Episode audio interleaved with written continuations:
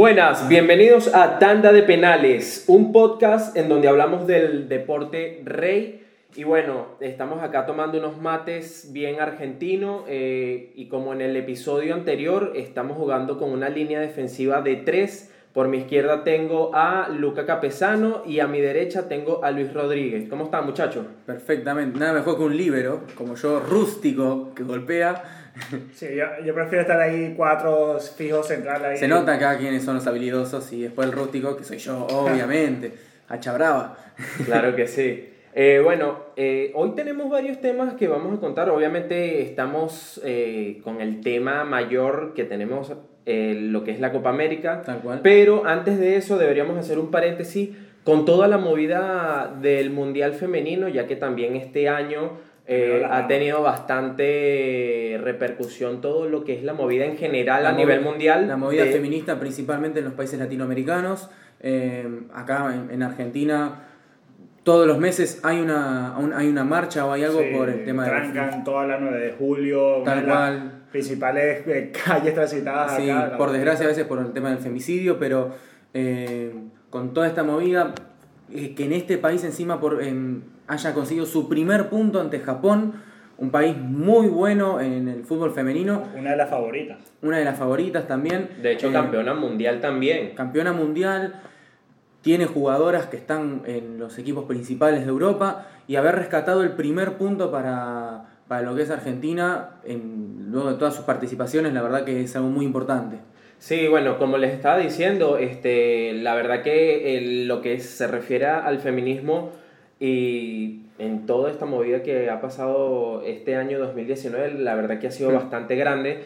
No quiero dejar pasar por alto la historia de las chicas de la selección chilena, que realmente es un mérito increíble que hayan llegado al Mundial.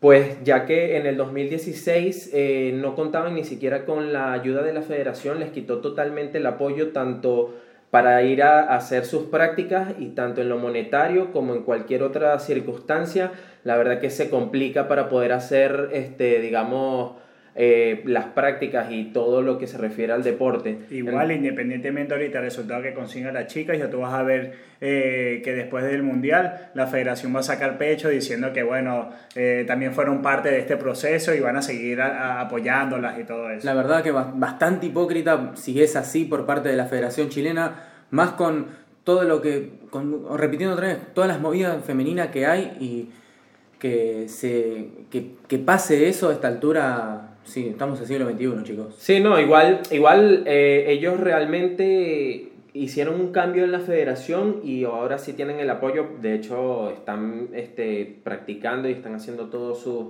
deberes como tiene que ser, pero fue más que nada por el cambio de, de dirigencia. Claro, igual en ese momento donde más también lo necesitaban, eh, no, lo te- no tuvieron ese apoyo y por eso es que yo digo que termina el Mundial y van a decir que estuvieron con ellas y todo eso.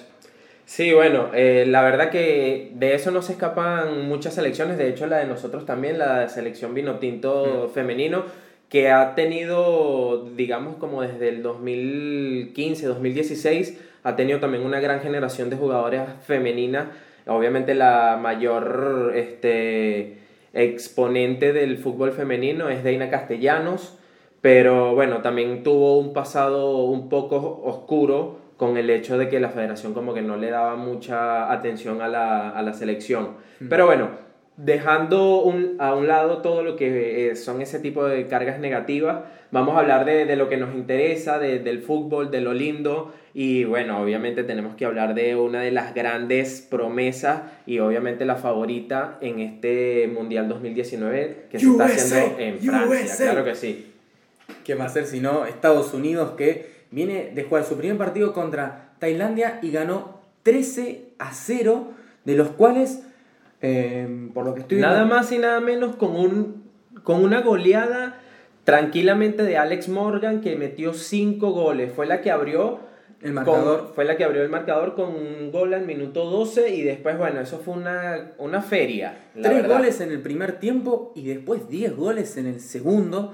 Eh, eh, recordemos que encima hay una de las jugadoras históricas de- del equipo que es eh, Carly Lloyd, Sí. que, eh, una gran jugadora también peleando por, por los derechos feministas, pero cinco goles de una jugadora en el primer partido, no sé, no quiero ni pensar cómo va a continuar. No, igual eh, me dio risa, hace poco vi un dato de que con estos 13 goles superaron a la selección masculina de Estados Unidos en fútbol en, en todos los goles que habían hecho desde el Mundial 2010 hasta el de, Estados, hasta el de Rusia.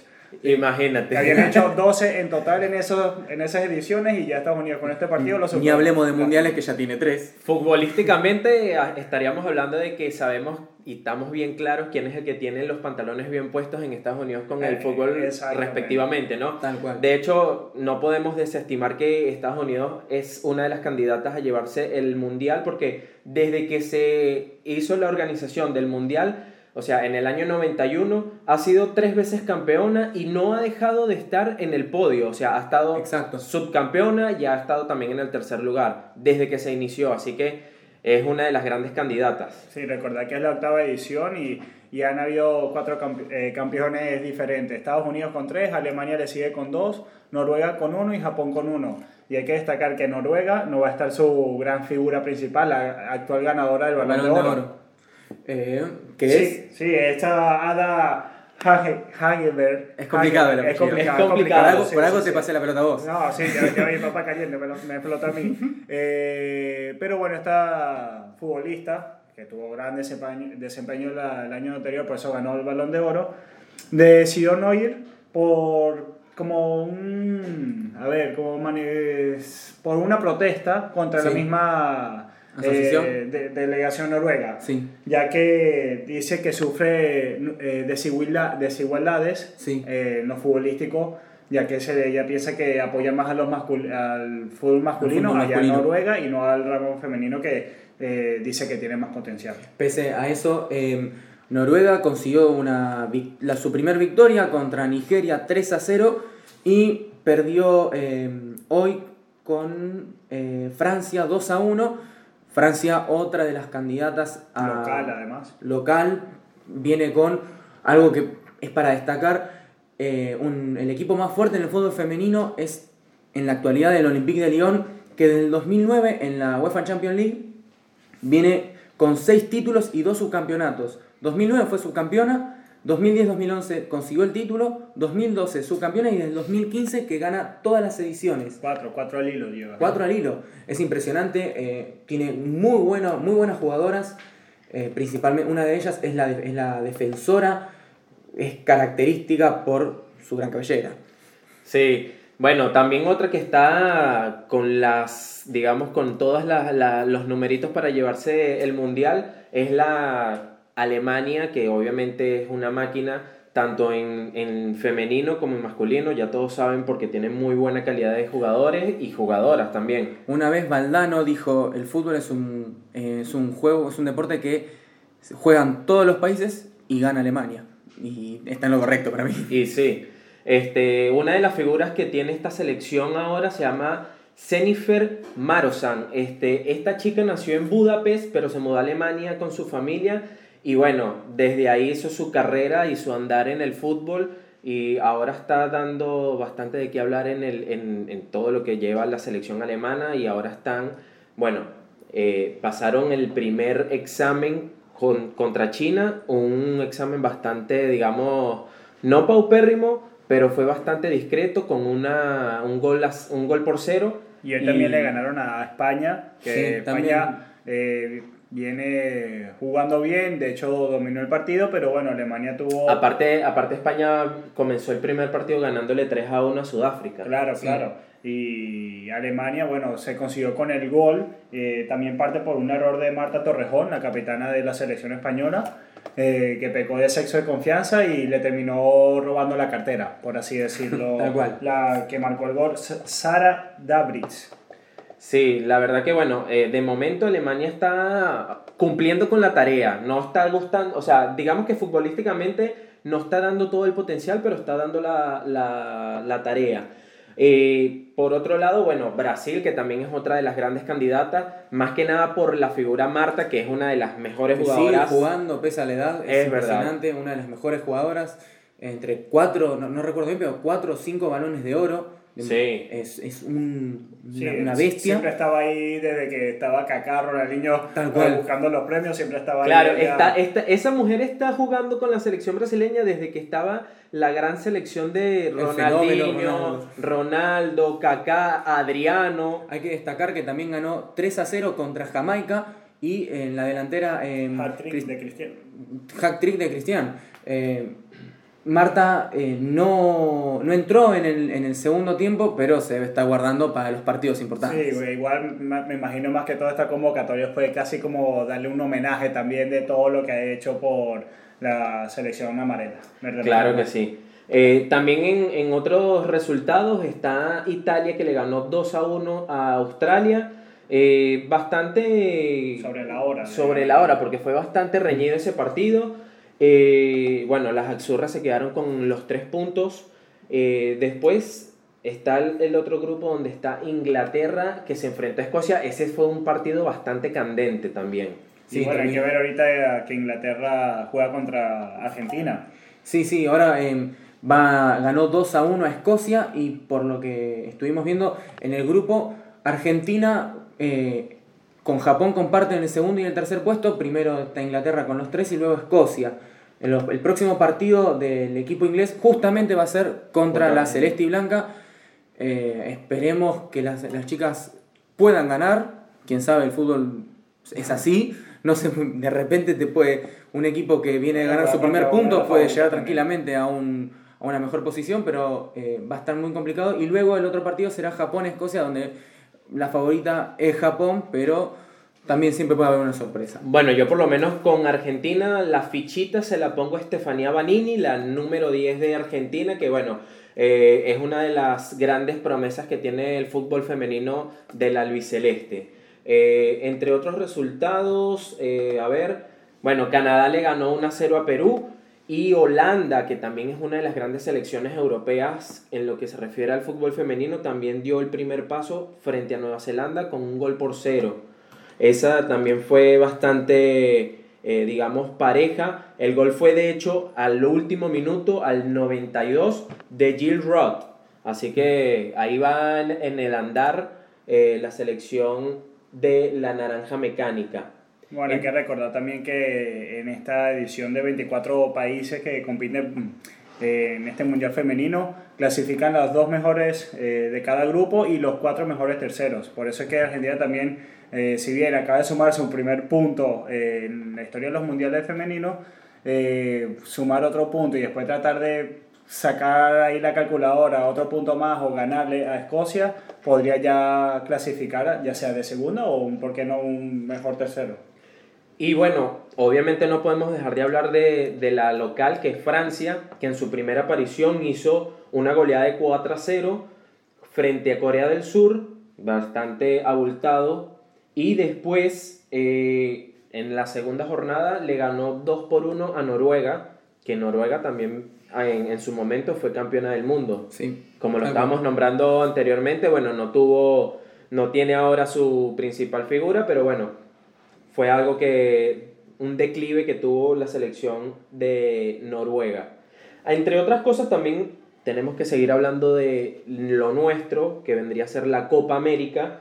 Eh, vamos a estar hablando de lo que son las, digamos, los favoritos, las selecciones favoritas a ganar el título en esta edición del 2019. Yo quiero proponer algo y quiero, vamos a empezar así. Te quiero preguntar, Nico, para vos, tus tres candidatos, de, el, que puede, el que saldría campeón, subcampeón y un tercer puesto. Y bueno, yo, si me lo pones así, yo creo que en primera instancia, por, primero por la localía y segundo por la plantilla que tiene, eh, más allá de que esté sin Neymar, para mí yo creo que puede ser Brasil para que se quite la, la mufa de... Va por el noveno título, decís vos. Claro. Y para quitarse la mufa de, de ganar algún título dentro de, de, de- su su, país. propio país, o sea, en territorio brasileño. Mm. En segunda opción eh, tendría, en, la verdad que lo tengo complicado porque estaría entre Colombia y Uruguay, que son dos selecciones que vienen fuertes a mi parecer, Mm. por, digamos, por todo el proceso más que nada con la Garra Charrúa que tiene un proceso de, de, selección con bastante tiempo y tiene básicamente la misma plantilla, ha cambiado unos que otros jugadores, pero se mantiene bastante lo que es la esencia charrúa. Y por la parte de Colombia, eh, también es porque tiene una excelente plantilla, no han cambiado bastante, una formación bastante buena eh, pero bueno, obviamente estamos cambiando de filosofía porque cambiaron de técnico. Entonces estaría entre esas dos. Y por último, eh, la verdad que ahí sí lo tengo re difícil. No sé si por ahí capaz este, pueda llegar la Vinotinto o la misma Perú.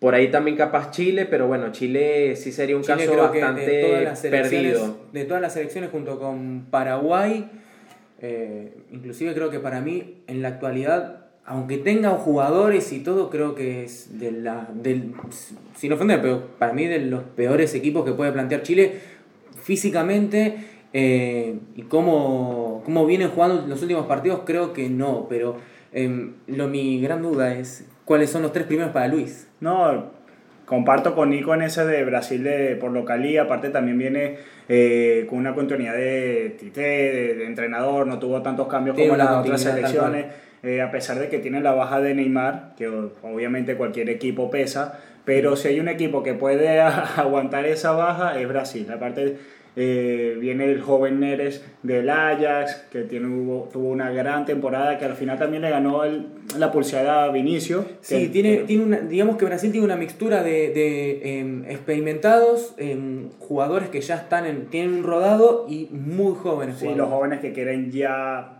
esa hambre de título hambre, y más con, eso. con la Quieren comerse al mundo. Tal cual. Y también, bueno, de segundo, eh, Uruguay, también por la continuidad de Tavares.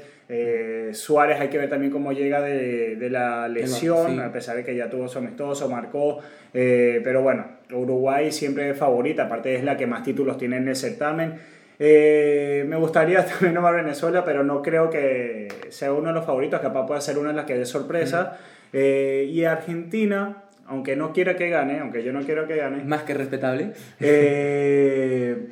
la tomo en cuenta por el hecho de que siento que no tiene tanta presión como las últimas ediciones eh, que venían siempre bajo la lupa, le venían ya exigiendo el título antes de que se jugara. Esta selección como que eh, muchos la están mirando así como sin mucha estima, sin mucha confianza y capaz en el seleccionado eso lo saben y están más tranquilos inconscientemente y capaz quien quita por si le ganan a Colombia el primer partido, un gran rival para llevarse el grupo, por así decirlo, eh, llegan a ganar ese partido y por qué no, se van a ganar confianza y van a empezar a ir jugando de, poco a poco mejor. Mira, lo que puedo decir por mi parte es que coincidimos en los finalistas, pero no en los campeones, porque para mí Uruguay va por la sexta Uruguay lo tiene de hijo a Brasil. A Brasil siempre le cuesta jugar contra Uruguay. En las eliminatorias, Brasil va ganando 2 a 0. Entró Suárez para el de 2018 y lo empataron 2 a 2. Sí, pero también, eh, también, Brasil le golea ya en Montevideo. Sí, pero eh, para mí Uruguay tiene, eh, tiene algo contra Brasil que es un plus y principalmente en Brasil, no olvidar el famoso Maracanazo, el Maracanazo, algo que afectó muy fuerte a Brasil, algo de... El, el, digamos, sí, por eso, o sea, el ego brasileño es está totalmente roto. Se tienen ganas, siempre se tienen ganas. Sí, tal cual. Después, bueno, en el segundo puesto para mí Brasil, esa mixtura de la que hablamos para mí es de lo mejor que puede tener esta selección.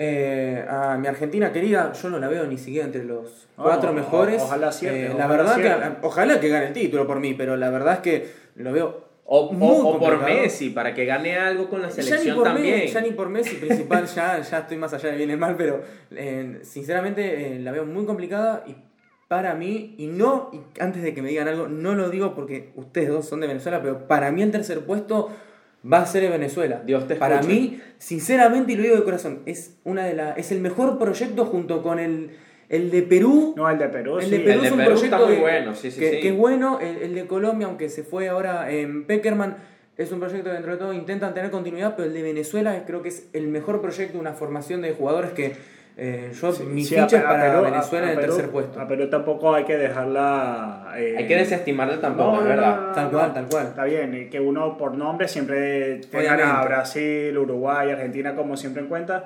pero una de las selecciones junto a Brasil que siempre ha mantenido su buen nivel es Perú y aparte, Sí, sí, sí. eh, sin irnos muy lejos, le hizo un cara a cara a Francia, la actual campeona del Mundial eh, de Rusia 2018 y Tras años de no clasificar. viene Guerrero que con ganas de otra vez de Aparte, Guerrero ha tenido un, un año, o sea, Y un después, después del tiempo que tuvo paralizado Ausente, por el tema de, del, Del del dopaje y todo doping. eso, del posible doping, eh, se, re- se reivindicó porque él estaba jugando en las filas del Flamengo, ahora está cual, jugando en el Inter de territorio Brasil. brasileño. Claro, Sí. ya está bastante curtido en el, en, el, en el campo brasilero y aparte de eso, o sea, la mejor manera que pudo haber entrado fue con un gol en el primer partido, en su partido de debut con el, con el Eh, club El, el rojo. único problema de, de Perú eh, en lo extradeportivo, por así decirlo, de bueno, una de las figuras, eh, uno de los mejores jugadores en su historia como el delantero Claudio Pizarro, eh, no vaya a estar, pero bueno, es entendible por la edad, pero bueno, es por un problema interno con y Gareca,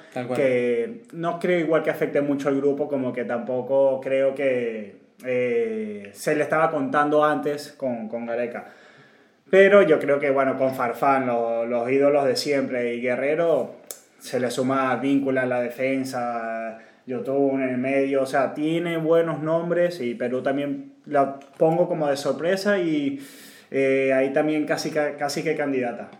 Sí, sí, la verdad que, o sea, más allá de que haya pasado un mal rato en estos últimos tres partidos de, de amistosos, eh, Perú tiene buenos nombres para llegar. Bueno, y también por Venezuela juega el primer partido contra ellos, o sea, Claro. es el rival directo, que Sí. si llegas a, a sacar un punto en ese partido, por decir, un empate, y después le hacen sus papeles contra Bolivia, vamos a decir en, por presente, capaz la...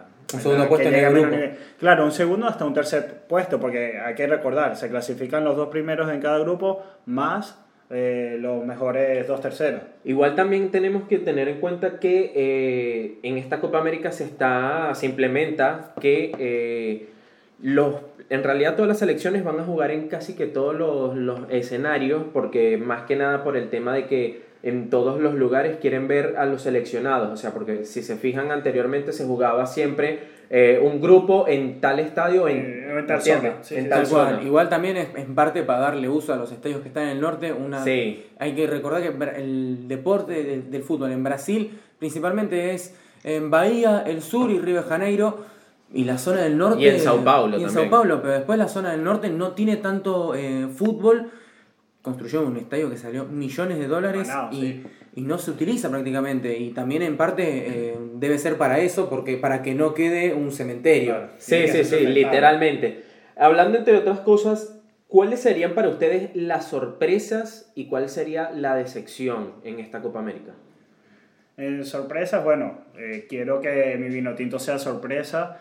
Eh, también de sorpresas, eh, no sé si decir Qatar, que nadie se le espera nada de Qatar, pero que pueda conseguir un punto. O sea, ah, también estamos desprestigiando Qatar si antes de jugar, pero viene de ganar el campeonato de la Copa Asia, nada más y nada menos que contra la otra invitada, Japón.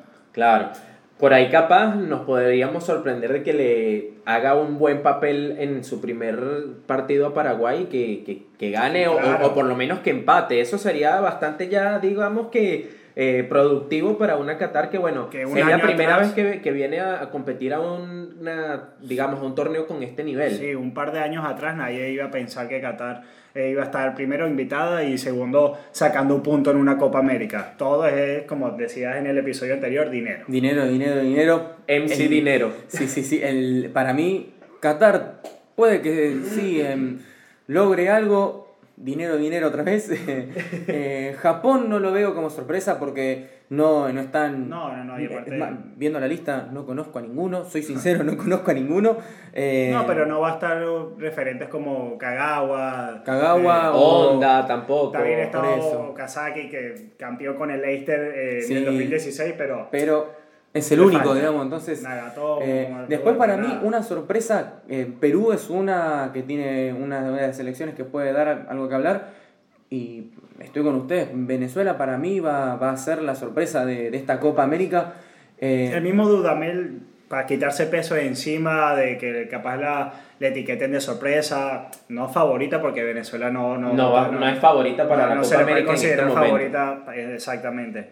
Eh, el mismo Dudamel dijo que su objetivo principal es clasificar al próximo mundial. Y claro, es lógico. Y, hay que, sumar también un dato importante que a esta selección hace una semana se le sumó el, cuerpo técnico el Pacho el Pacho eh, Maturana, claro, eh, que fue a dos mundiales, o sea, a alguien que conoce el fútbol y va a estar ahí como asesor técnico. Sí, sí, tal cual lo que decís, hay que em, priorizar las cosas. Para mí ya encarar, ya en pasar en segundo puesto en un grupo que se comparte con Brasil y Perú, sin contar a Bolivia por desgracia, pero eh, pasar en un grupo, en un segundo puesto, eh, ya aunque quede eliminado en la, siguiente ronda, es eh, un buen comienzo después apuntar a clasificar al mundial, ya inclusive jugar un repechaje para Venezuela. ¿quién quita que es importante? Que los resultados se den, Venezuela quede segundo y Argentina pierda con Colombia y después quede segundo, hay un Venezuela-Colombia en, en, en, cuartos ya. Por eso, y ahí sí vamos a agarrar a gol. Después, por ejemplo, después, por ejemplo, en las decepciones, para mí, Argentina va a ser una decepción, tal vez pase en el grupo, pero no sé si va a poder eh, levantar cabeza más adelante. Y otro que más que nada, más en Chile va a ser una decepción para mí, por, pero más que nada por un tema. Chile. Sí, pero más que nada por un tema de, de, de, actualidad de Chile. Alexis Sánchez no está jugando en el Manchester United. El mejor jugador de Chile que, eh, es Vidal. Sí, Vidal y Aranguis. Y, sin embargo, y sin embargo, a pesar de que en el Barcelona ha tenido buenas apariciones, no es un jugador regular. ¿Entiendes? Entonces, digamos que si lo llevamos a mérito, eh, la selección chilena hoy por hoy, el único que tiene, que está dando la cara, es el Rey Arturo, pero nada más que eso. Igual eh, hay jugadores que funcionan bien en su selección y en sus clubes.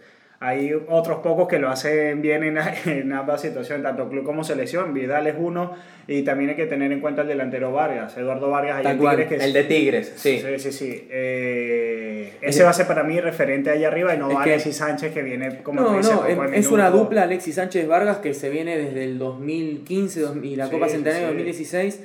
Eh, fueron los dos mejores delanteros de, de esos equipos.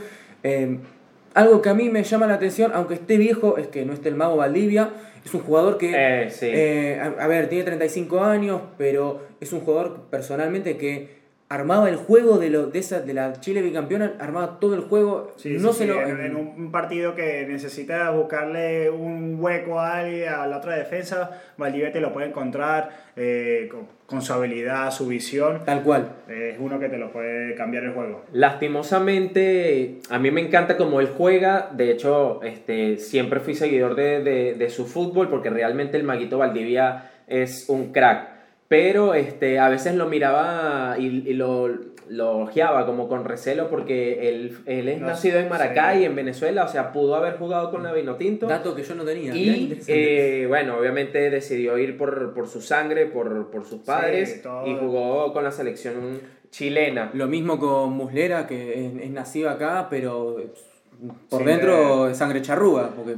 Y aparte, así, así, por lo menos, con Venezuela hay un montón de jugadores que, que eh, de si lleváramos a cabo una ley que solamente los nacidos en tal país jugaran con su selección como tiene que ser, tendríamos una cantidad impresionante. Por, parte bueno, por parte, tanto por parte de Venezuela como por parte de Argentina, varios jugadores de Paraguay, claro, de, las figuras de Paraguay, eh, son nacidas acá y están jugando para, o jugaron para la selección paraguaya. Claro, totalmente.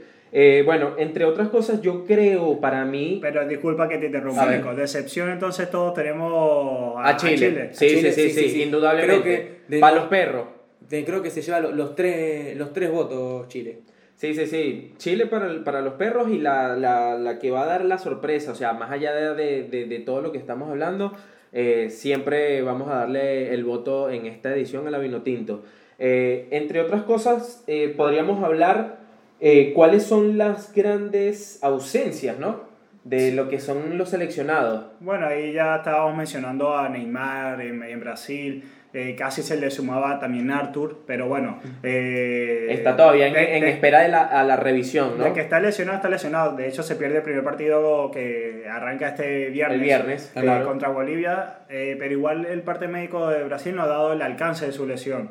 pero igual, Neymar en Brasil. Eh, Icardi en Argentina, Icardi que bueno, igual ya, o sea, más allá no es una sorpresa, pero bueno, eh, tampoco este, ha sido tomado muy en cuenta por, por el director técnico Leonel Scaloni. Sí, sí, se esperaba que eh, con la salida de Higuaín, de, que decidió no jugar más para, para la selección, eh, sea el convocado, en su lugar entra eh, Lautaro Martínez, se pensaba que iba a entrar principalmente por el rodado que ya tenía en el Inter, reemplazando a Icardi por los problemas que tenía, pero eh, que entre Matías Suárez de River por Mauro Icardi, un jugador que no jugó en la, la, mitad de los partidos de, que sí. quedaban en la, serie, en la Serie A, y así todo estuvo a mitad de tabla en los goleadores, es un jugador, más, la verdad que, eh, que a mí me gusta, pero eh, Rinde bastante en todo lo que sí, se refiere a su, a su, club, pero... Sí, pero es un estilo de juego que no va con la selección argentina porque una cosa es jugar para Icardi claro. y otra cosa es buscar un juego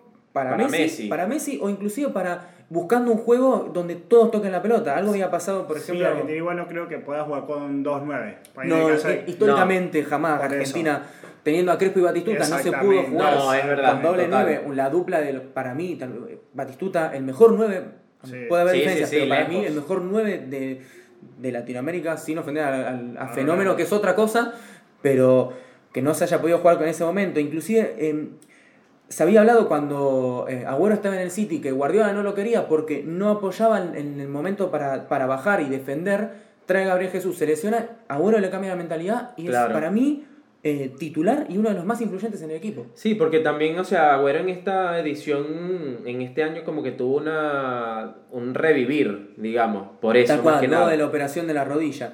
Eh, después, por ejemplo, volviendo a Brasil, alguien que sorprende es que, que lo hablamos en el capítulo anterior, que no estaba, eh, no estaba Marcelo Grohe, Claro, el y sí portero. está Casio. Eh, a ver, es lógico que tienen a Allison, campeón de la Champions, Ederson, Titular, tricam- además. titular, tricampeón del City, otro que también puede ser titular. Y traen a Casio del Corinthians en vez de a Marcelo Grohe, que se fue a jugar afuera a, a- a, al Jalí. Un, un Dinero, dinero, dinero. Sí, Dinero, puro dinero, dinero porque está con los jeques árabes. Este, por parte de Venezuela, la gran ausencia para mí, para mi gusto, que yo pensé que iba a estar seleccionado, obviamente tiene problemas también con, con digamos, con el Dudamel, cuerpo técnico, con el cuerpo técnico, es este, una de las mejores, eh, digamos, piezas a lo que se refiere al balón parado, Rómulo Otero, a mi parecer. Pero bueno, Bueno, a eh, mí, son cosas. eh, Alexander González, de gran temporada en la segunda división española, eh, para mí era, para, no, no sé si titular, pero sí a menos está el recambio de un Rosales o mismo Sí. Luis Mago si se utiliza de, Claro. de, Sí, sí, sí. de lateral, pero bueno, ya son decisiones técnicas. Eh, a ver, otras bajas así, bueno, en Chile Bravo, uno de los referentes eh, en el arco. Bueno, ya hablamos también del Colombia Mago- Quintero. También habíamos Eh, hablado ya del Mago Valdivia, eh, Claro. pese a la edad, digamos, para mí tiene que estar. Eh, en Ecuador, bueno, Felipe Caicedo, que no, aunque él dijo que ya no quería estar más en el equipo desde el 2017, es uno de los delanteros para mí más importantes en, lo- en los últimos años de, de Ecuador. De Ecuador, sí, sí, sí. Eh, sí, después Temible. temible, sí. eh, altura, presencia, no, no estás, nunca estuvo entre los goleadores de, de la liga. Italiana, También estuvo mucho, estuvo- estuvo jugando, si no me equivoco, En Lazio, en en- Lazio. en- Sí. la- sí, y también en, en el Levante mucho tiempo, si no me equivoco, Eh, o estaría confundido el jugador. No, bueno, pero igual en el Lazio tuvo bu- buenos números. Siempre que entra Sí. deja, deja su huella. Eh, solo que, bueno, eh, ya es decisión del mismo personal que no quiere estar más en el cuerpo técnico, ser parte de este cuerpo técnico y de la plantilla de Ecuador. Tal y cual. también ahorita para, no sé, ir finalizando, podemos hacer una especie de juego, eh, ya que se nos viene la primera jornada, ya, ya, ya falta poco. Y a ver, quiero saber qué resultados dicen para estos partidos de la primera jornada. Ya Comencemos empieza, con ya empieza. el partido inaugural. El partido Claro, inaugural. claro, claro. Brasil-Bolivia. Nico, dime un resultado. Bueno, Brasil-Bolivia yo lo pongo obviamente ganando a Brasil. ¿Podemos Eh, decir quiénes hacen los goles también? No, No, ya sería muy específico. Ya si no todo, nos largamos yo ya tengo aquí haciendo táctica. Yo, yo quiero dato duro. Bueno, Vamos. no, yo pongo a Brasil ganando 3 a 1. 3 a 1. Sí, señor. Luquita, ¿qué dice? Eh, 5 a 0. 5 a 5 a 0 de Brasil. Y es más, yo me arriesgo eh, doblete de Neres. Así. Lo voy a anotar, lo voy a anotar. Doblete De de una. Neres. Ahí está. Ahí está. ¿Vos, Luis? ¿Y Luis? Yo digo un 4-0 de una sandunga también. Vamos a ver. eh, Un candombe. Sí, sí, sí. Vamos a ver cómo, cómo va a ser ese partidito. Eh, Venezuela-Perú. Vene- Comienza un, un, un imparcial. Un imparcial. Eh, para mí, Venezuela-Perú va a ser interesante ese partido, pero para mí puede que termine un. Ah, está Dilo, complicado. miedo, sí, miedo. pero Dilo, estoy pensando, pero para mí va a ser un. O un 1 a 0 de Venezuela o Oh. un 2 a 2. Un empate. Tienes que decir un resultado. 1 a 0 de Venezuela. 1-0 Venezuela. Es mi candidato, es mi candidato a esta copa para mí. ¿eh? Bueno, yo le voy a ligar a la Vinotinto un 2 a 1. 2 a 1 eh, a favor de Venezuela, bien ahí Nico. ¿Y Luis? Yo sí veo un partido duro, muy duro, Sí, aparte sí, sí, con sí, el sí, rival por- directo. eh, De ahí mi duda. A, a pesar de que en el historial, en los últimos encuentros, eh, tienen casi que 6 victorias cada uno, más que si 3 empates, está muy igualado. Y tras haber ese historial así igualado, igualado yo voy a decir un 1 a 1. Un 1 a 1, ojalá me equivoque y también sea uno de ustedes dos lo peguen el resultado. Ojalá te equivoques de verdad. Espero Sí, equivocarme. obvio. Argentina-Colombia. Vamos con los Nico. imparciales, vamos con los los imparciales. Vamos con el, claro. eh, Bueno, imparciales, que se puede decir imparciales. Vamos con Nico entonces. Yo creo, yo creo, para mi parecer, que obviamente como es el partido más candente y el, eh, por así- es el más difícil sí, para Argentina. Es más difícil. Es el más difícil para Argentina, más allá de que siempre Argentina cuando se enfrenta a Paraguay son partidos duros Eh, también, bastante contra rotosos. Colombia, contra Colombia. Yo sé que es contra Colombia, pero Ya o sea, está pensando aquí futuro. nombrando, Ah, porque mostrándolo ya, eh, yo diría que un 2 a 2, Un porque 2 a 2, sí, un sí. 2 a 2. No es muy descabellado. Yo, eh, por el presente de ambos equipos, eh, no voy a contar la goleada de Argentina a Nicaragua sin faltarle respeto a Nicaragua. Y sí voy a contar la de Colombia, encanta. que, que me sorprende que le haya ganado 3-0 a Perú en el último Sí, partido sí, amistoso sí. y allá en Y Lima. con presencia, aparte. Me sorprende también, no solo por el 3-0, sino un equipo de Queiroz que marque tres goles en un partido. Un equipo que siempre de Queiroz se, eh, se le conoce más su faceta defensiva. Y bueno, tuvo ya un enfrentamiento contra, eh, siendo seleccionado de Irán contra Argentina en el Mundial de Brasil. Claro, es verdad. que Lo define Messi 1-0 en el último minuto. Yo creo, me la voy a jugar con un 1 Argentina, Colombia 2. ¡Uh! No me esperaba menos. Mira, por mi parte, a mí me encantaría que Argentina gane, por lógicas razones, pero para mí va a terminar siendo generoso con Argentina. Va a terminar un 1 a 1 y anotame acá.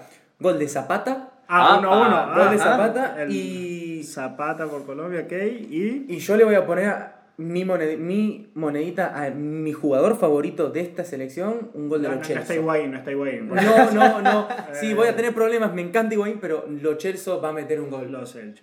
Bueno, gran temporada que tuvo en el Sí. Betis. Sí, sí, Próximo sí. jugador que, Lit- por lo que se literalmente. rumo- de los rumores, pues del Tottenham. Ojalá. Igual, ojo, 1-2, pero bueno, si el genio este Messi amanece bien, eh, puede poner un 2-2. No yo voy a decir que Es, va a ganar es complicado más que nada por Claro. el presente de los dos equipos, pero 1-2 Eh, Colombia, 1-2 Colombia. Vamos a poner cual. la figurita para mí. bueno, sí. Bueno, este partido que no Paraguay-Qatar. Sí, es Paraguay, partido Qatar. que no tiene como mucho, mucho, mucha vuelta que darle, pero bueno, no sé, vamos a poner a, a ganar a Paraguay un 1 por 0. 1-0, ok. Mira, por mi parte, em, esperemos que sea interesante, al menos si no nos durmamos, Eh, sin ofender, pero em, para mí va a terminar un 0 a 0 igual. no va a 0-0. pasar nada. Ok, 0-0. Eh, a ver, Paraguay de Comerizo volvió a la senda del triunfo en el último amistoso. Yo me la juego un Qatar debutante. Vamos a ponerle a Paraguay 2-0. Vamos a ponerle un poquito más de, de, de De emoción. sazón Sí, al- sí, un 2-0. A menos ver dos goles. A menos Sí, ver más dos que nada goles por, por también una de las ausencias que no habíamos hablado es que no está Santa Cruz.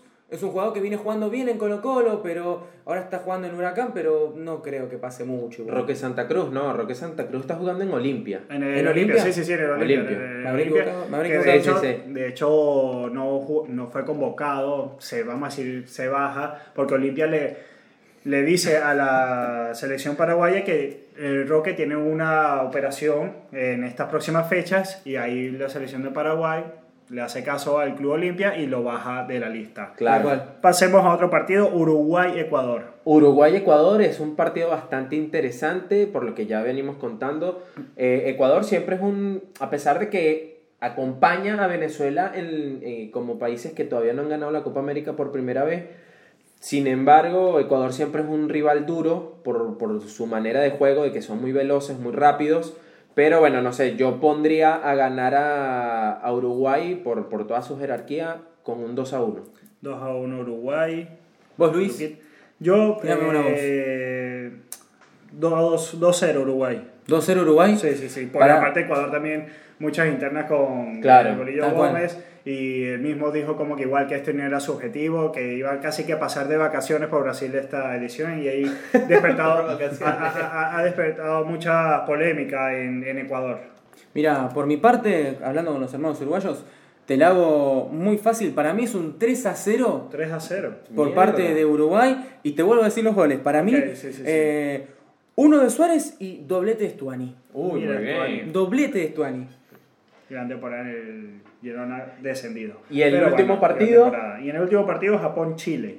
Bueno, Japón-Chile, yo creo, no sé, bueno, vamos a darle la palabra aquí a, a Luca para que comience con este último partido. No, Mira. no juegan los de supercampeones. por Mira, sí, sí, no está Subasa ni Hyuga, pero eh, ahí sale mi parte friki. Por parte de Japón-Chile, eh, va a ser un partido interesante. Japón no lleva sus máximas figuras, aunque, como dijeron ustedes, eh, puede que haya uno que otro jugador. Chile lleva todo. Para mí puede que lo gane Chile, pero 1 a 0, gol de Vargas. Para mí, no sé vos, Nico, ¿qué opinás? Sí, bueno, yo pienso que va a ser un partido bastante táctico por como siempre plantea los partidos Japón.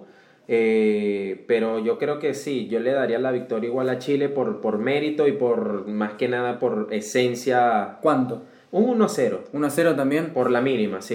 ¿Y vos, Luis? Yo, eh, de, vamos a decir que por Chile, que la tengo como decepción, va a perder 1-0 contra Japón. Mi- puede ser. Eh, buscando, volviendo un poquito atrás, eh, el jugador paraguayo que no iba a estar era Lucas Barrios, Lucas Barrios. jugador de Colo Colo, actual en Huracán. Busqué Santa Cruz, me tiró en la provincia de Santa Cruz, se puede haber escuchado una risa de Nico, pero eh, puede fallar, dijo Tuzán. Bueno, esto fue todo en el episodio de hoy. Espero que les haya gustado. Recuerden que nos pueden seguir en nuestras redes sociales, tanto en Instagram como en Apple Podcast y Anchor y Spotify como Tanda de Penales. También nos pueden seguir a cada uno por separado en nuestras redes sociales. A mí, en mi caso, puede ser Niklaus González. Igual lo vamos a estar dejando todo en las descripciones. Eh, por mi lado, Luca Capesano es L Capesano 17. Y eh, por mi lado, Luis E EWR07. Espero que nos dejen sus comentarios, qué tal le pareció el programa, eh, las Sus predicciones, claro, las predicciones y ahí jugamos con ustedes también. Espero que les haya gustado. Hasta la próxima.